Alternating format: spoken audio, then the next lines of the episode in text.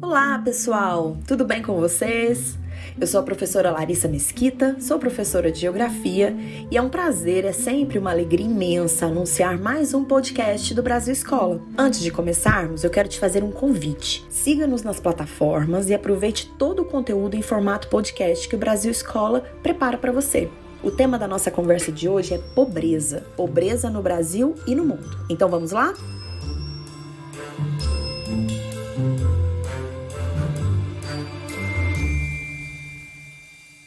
Bom, primeiro vamos buscar entender o conceito de pobreza, ou, para ser mais precisa, os conceitos de pobreza. Sim, existem várias formas de se definir pobreza. Segundo o dicionário Silveira Bueno da língua portuguesa, pobreza é o estado ou qualidade de pobre, falta do acesso à subsistência, penúria, indigência, miséria, escassez, carência. Mas existem outras definições, definições técnicas a esse estado que assola a maior parte da população mundial. Podemos citar as principais formas de se conceituar a pobreza, mas uma coisa é certa: em uma sociedade monetizada, como é a sociedade humana em todo o mundo hoje, né? O conceito de pobreza estará sempre ligado ao dinheiro, à renda e o que o indivíduo pode comprar com esse dinheiro. Comecemos então pelo conceito de pobreza relativa. Nesse conceito, a ideia de pobreza está ligada à distribuição de renda, ou melhor, à desigualdade na distribuição de renda. Nesse caso, a pobreza é interpretada em relação ao padrão de vida vigente na sociedade. Os pobres serão os que se situam na camada inferior da distribuição de renda em comparação com os indivíduos mais afortunados. Então, nesse conceito, o pobre é aquele que vive com menos do que a média, uma média de comparação. Por exemplo, vamos estabelecer aqui um parâmetro. Se nós considerarmos que o salário mínimo no Brasil é um marco econômico do país, né? Isso porque se refere aos salários pagos aos trabalhadores, consideramos que os pobres relativos são os que ganham então menos do que um salário mínimo, entendeu? Considerar a pobreza a partir do seu conceito relativo, que é o que a gente está falando aqui, envolve sempre um ponto de comparação. E isto quer dizer que cada país, cada estado, até cada município brasileiro, por exemplo, eles vão poder estabelecer o que é a pobreza e quem é o pobre, né? E eles serão diferentes em cada um dos lugares, porque afinal estão sendo comparados aos mais ricos desses lugares. Em termos mais gerais, a pobreza relativa é um conceito utilizado para descrever as situações em que as pessoas têm menos do que outras pessoas daquele mesmo lugar. Agora, existe um outro conceito, que é o conceito de pobreza absoluta. Esse aqui é mais conhecido, vamos dizer assim. Aqui, quer dizer, a pobreza absoluta, né? É fixada a partir de padrões de nível mínimo ou suficiente de necessidade para uma pessoa viver dignamente. É a partir do conceito de pobreza absoluta que surgem as famosas linhas ou limites de pobreza. Então, nesse caso, o pobre é aquele que não possui o suficiente do ponto de vista nutricional, de moradia, de vestuário, de educação e outros elementos que são fundamentais para uma vida digna. Para o estabelecimento desse conceito, o de pobreza absoluta, são considerados os preços dos elementos básicos e a renda necessária para custear todos esses elementos. A partir da ideia de pobreza absoluta é que se expressa uma opinião coletiva derivada da convicção de que cada pessoa tem o direito de viver em condições decentes e condizentes com a dignidade humana.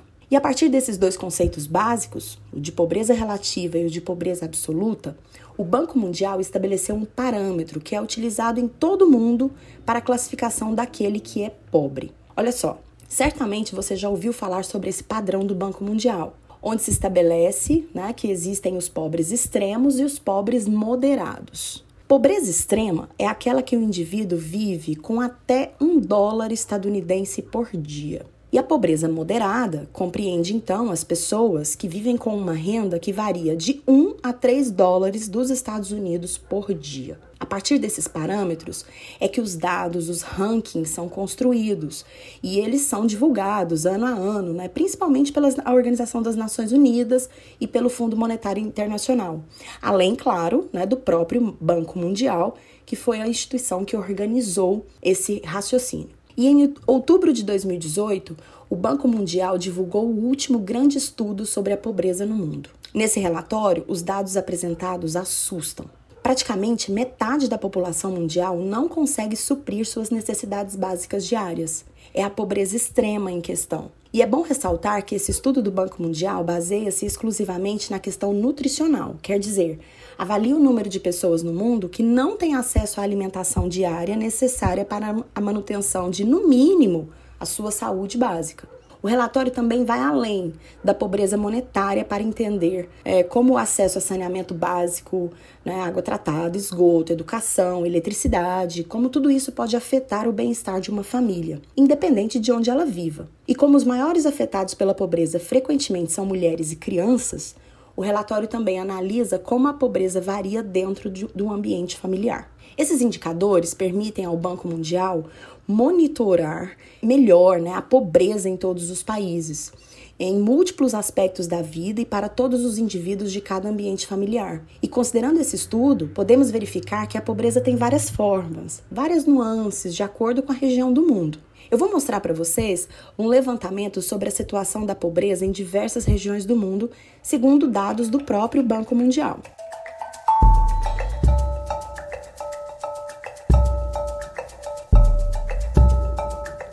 Vamos lá.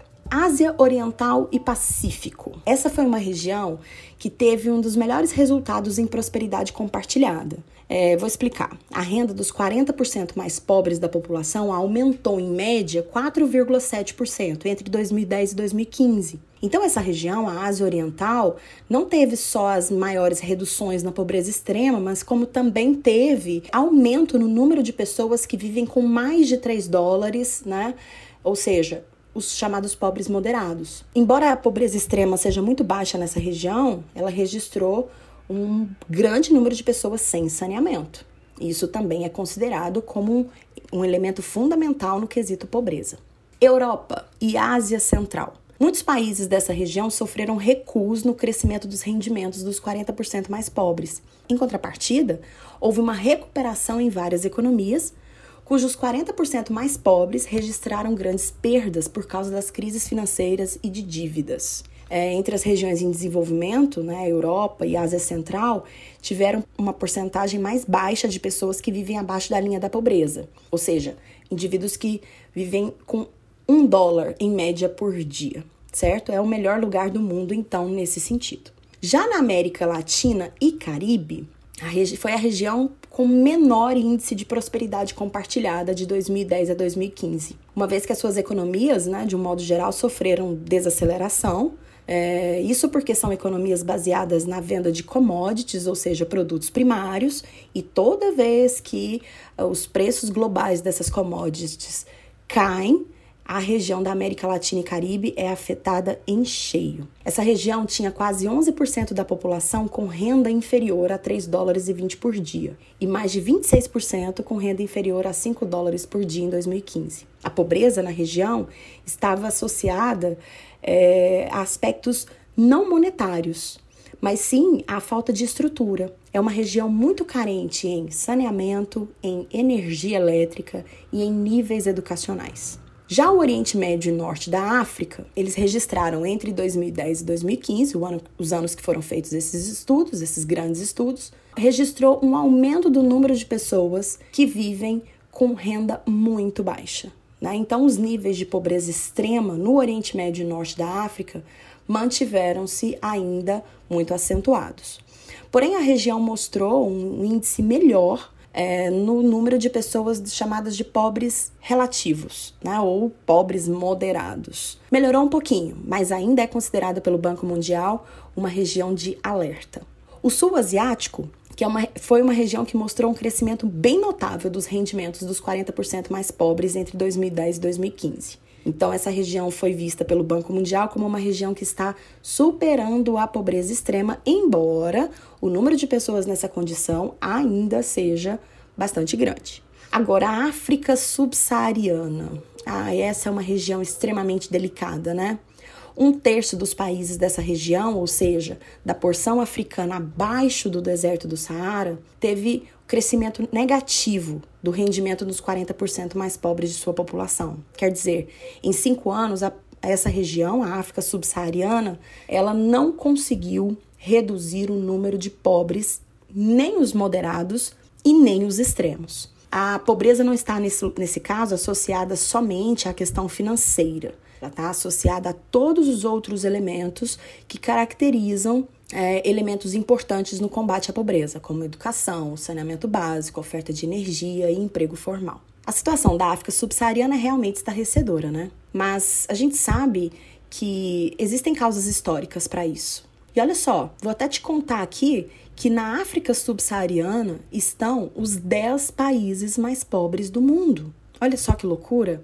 Então, se a gente considerar todos os PIBs e DHs do mundo, nós vamos ver que os países com as maiores dificuldades, com os maiores problemas nesses quesitos, estão mesmo na África subsaariana. São eles, em décimo lugar, Serra Leoa, em nono lugar, Sudão do Sul, em oitavo lugar, Libéria, em sétimo lugar, Moçambique, em sexto lugar, Malawi, em quinto lugar, Níger, em quarto lugar, a Eritreia, em terceiro lugar, a República Democrática do Congo, em segundo lugar, a República Centro-Africana em primeiríssimo lugar, infelizmente, o Burundi. Para você ter uma noção, nesse país a renda per capita é de 727 dólares apenas e o IDH de apenas 0,425. Bom, mas nós sabemos que, embora esses 10 países, né, os mais pobres, estejam concentrados no continente africano, a pobreza está espalhada em todo o mundo. Isso é um fato. Mas é bom lembrar né, que, no caso específico dessa África subsaariana, essa pobreza endêmica, disseminada, está diretamente ligada ao processo violento de colonização que foi implantada ali a partir do Congresso ou Conferência de Berlim, aquela absurda divisão territorial que os europeus fizeram ao final do século XIX, onde potências da Europa dividiram o território africano para implantar a colonização de exploração. Essa colonização alterou profundamente a forma de organização política, social e econômica da maior parte da África. E ao criar as fronteiras artificiais, né, ou seja, ao estabelecer as fronteiras que não são reconhecidas pelos próprios africanos, os europeus instalaram um cenário perfeito para as guerras civis, né, que são as disputas entre tribos rivais pelos domínios dos territórios, né? Isso depois que os países africanos vão se tornando independentes, na segunda metade do século XX. Esses conflitos, alimentados pelas potências estrangeiras, criaram países afundados em interesses que não representam os interesses dos seus povos. E até hoje, as consequências dessa colonização e da descolonização na África geram tantos problemas, mas tantos, que acabam gerando uma pobreza generalizada. É muito triste.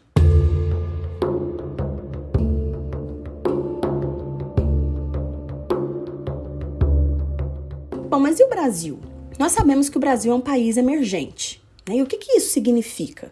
Significa que, embora tenhamos uma economia grande, apoiada em atividades econômicas diversificadas, como a agropecuária desenvolvida, uma industrialização avançada em várias áreas, um setor de serviços robusto, né, em função desse nosso grande mercado consumidor, o Brasil não pode ser considerado um país plenamente desenvolvido. Isso se deve principalmente ao fato de que ainda não superamos questões típicas de países pobres, questões sociais que nos assemelham aos países mais pobres do mundo, como o analfabetismo ainda muito elevado, mortalidade infantil alta e especialmente a pobreza, que está presente na, na vida de milhões e milhões de brasileiros. É isso aí. Milhões e milhões de brasileiros vivem em condições tão precárias que fazem do nosso país um país ainda pobre. Mas como nós podemos explicar e entender a questão da pobreza no Brasil? Bom, eu vou apontar aqui para vocês os principais fatores, tá certo? Em primeiro lugar, vamos citar a colonização, que sempre privilegiou os nobres portugueses. Né? A distribuição de terras pelo sistema de capitanias e sesmarias gerou uma concentração fundiária que é o retrato do Brasil rural até os dias de hoje. Quer dizer, um traço da colonização portuguesa que ainda gera problemas internos no Brasil. Muitas terras nas mãos de poucos. É uma triste realidade, sem dúvida, né? e afeta diretamente o campo brasileiro, gerando o êxodo rural. ou seja, a saída do indivíduo do campo rumo à cidade. Esse êxodo que inchou cidades e colocou milhões de pessoas à margem na sociedade, ou seja, na pobreza. Outro quesito, a escravidão. Todos nós sabemos que o processo de escravização no Brasil foi longo demais. Desde o início da colonização até o ano de 1888. Quer dizer, foram mais de três séculos e o que aconteceu após a abolição configura uma das mais fortes razões da exclusão social e pobreza no país. Ex-escravizados que foram empurrados para as periferias das cidades, sem trabalho, sem moradia, sem dignidade. Não é à toa que a população preta, embora seja a maioria da população brasileira, configura a base da pirâmide social. A maior parte dos mais pobres no Brasil são pretos. Em terceiro lugar, nós podemos citar as políticas públicas que sempre foram desenvolvidas a partir dos interesses das elites privilegiadas. O desinteresse dessas elites no Brasil né, em relação a, a, aos problemas da maioria da população, isto é, os problemas dos mais pobres, né, isso sempre foi uma realidade para nós.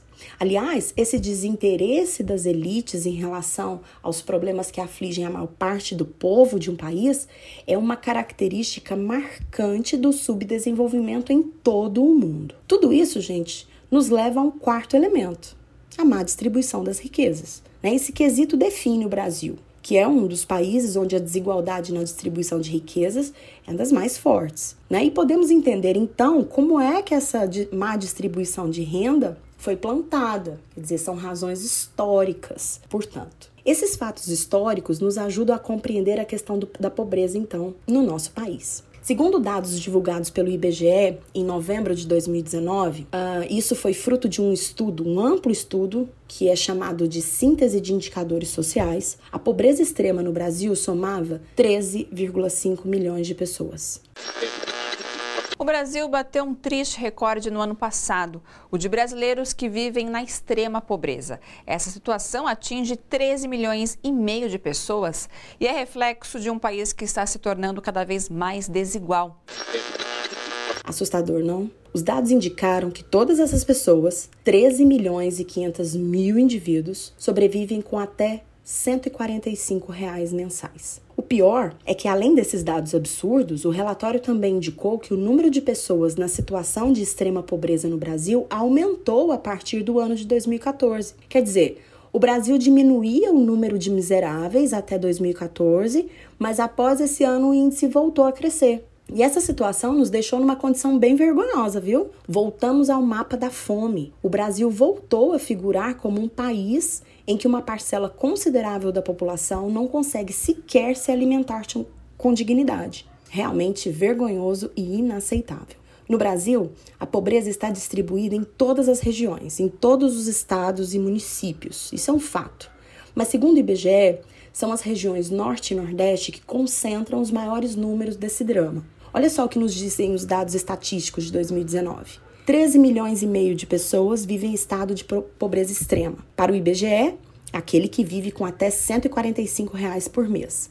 Nesse caso, os estados brasileiros que mais se destacam são o Maranhão, que, pasmem, tem 20% da sua, sua população nessa condição, Alagoas, Amazonas, Acre, Piauí, Sergipe, Bahia, Ceará, Pará, Paraíba, Pernambuco, Rio Grande do Norte e Roraima. Todos esses, com exceção do Maranhão, que tem 20% da sua população na condição de pobre extremo, todos eles que eu citei aqui têm mais de 10% das suas populações nesse mesmo estado, ou seja, na condição de pobre extremo. Ainda dentro desse mesmo estudo, foram considerados os dados que indicam a população em condição de pobreza, ou seja, com renda mensal entre 146 e 400 reais.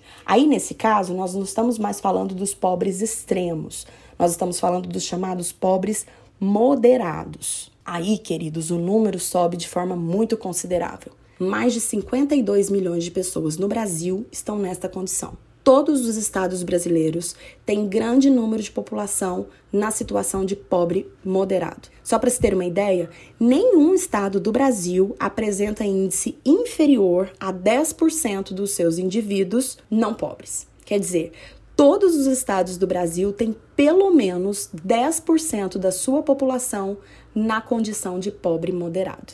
ou seja, que vive com uma renda entre 146 e 400 reais por mês. Também, e não menos importante, vem a questão de quem é o pobre. E olha, a maioria são mulheres. As mulheres representam a camada mais pobre da sociedade brasileira. E se a gente considerar as mulheres pretas, aí a situação fica ainda mais catastrófica. A comunidade negra, comunidade dos pretos, é a comunidade que concentra a maior pobreza no Brasil. E ainda dentro desse grupo, as mulheres estão numa situação ainda mais vulnerável. A síntese de indicadores sociais também apontou que, embora um milhão de pessoas tenham deixado a linha da pobreza, é, isso segundo o próprio Banco Mundial, no mundo, um quarto da população brasileira, como eu disse, né, vive ainda com uma renda que os considera pobres moderados. O índice caiu 26,5% em 2017 para 25,3% em 2018. Porém, o percentual está longe né, do que foi alcançado em 2014, o melhor ano da série. Em 2014, nós registramos 22,8% de pobres moderados no Brasil. Segundo o analista do IBGE, Pedro Rocha de Moraes, em 2012 foi registrado o maior nível da série para pobreza, 26,5%. Mas aí houve queda, né?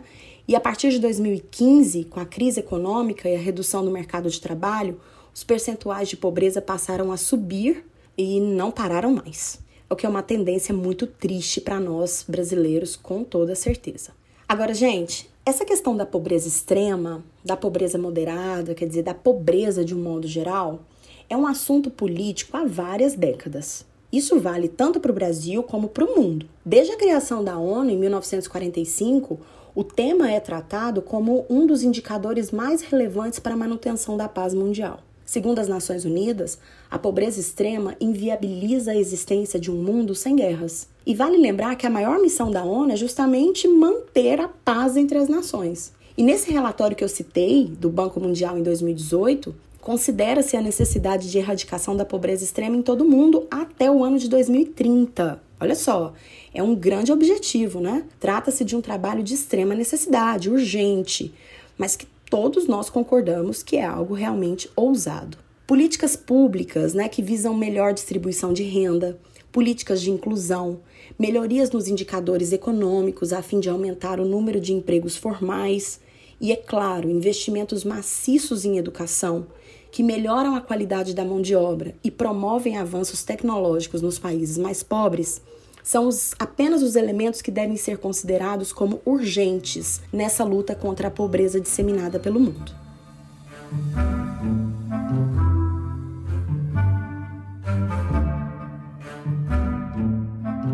Então é isso. Espero que vocês tenham gostado do nosso assunto. E antes de encerrar, gostaria de fazer para vocês outros convites.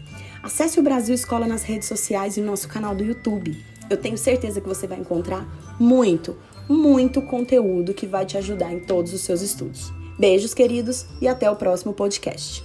Tchau, tchau!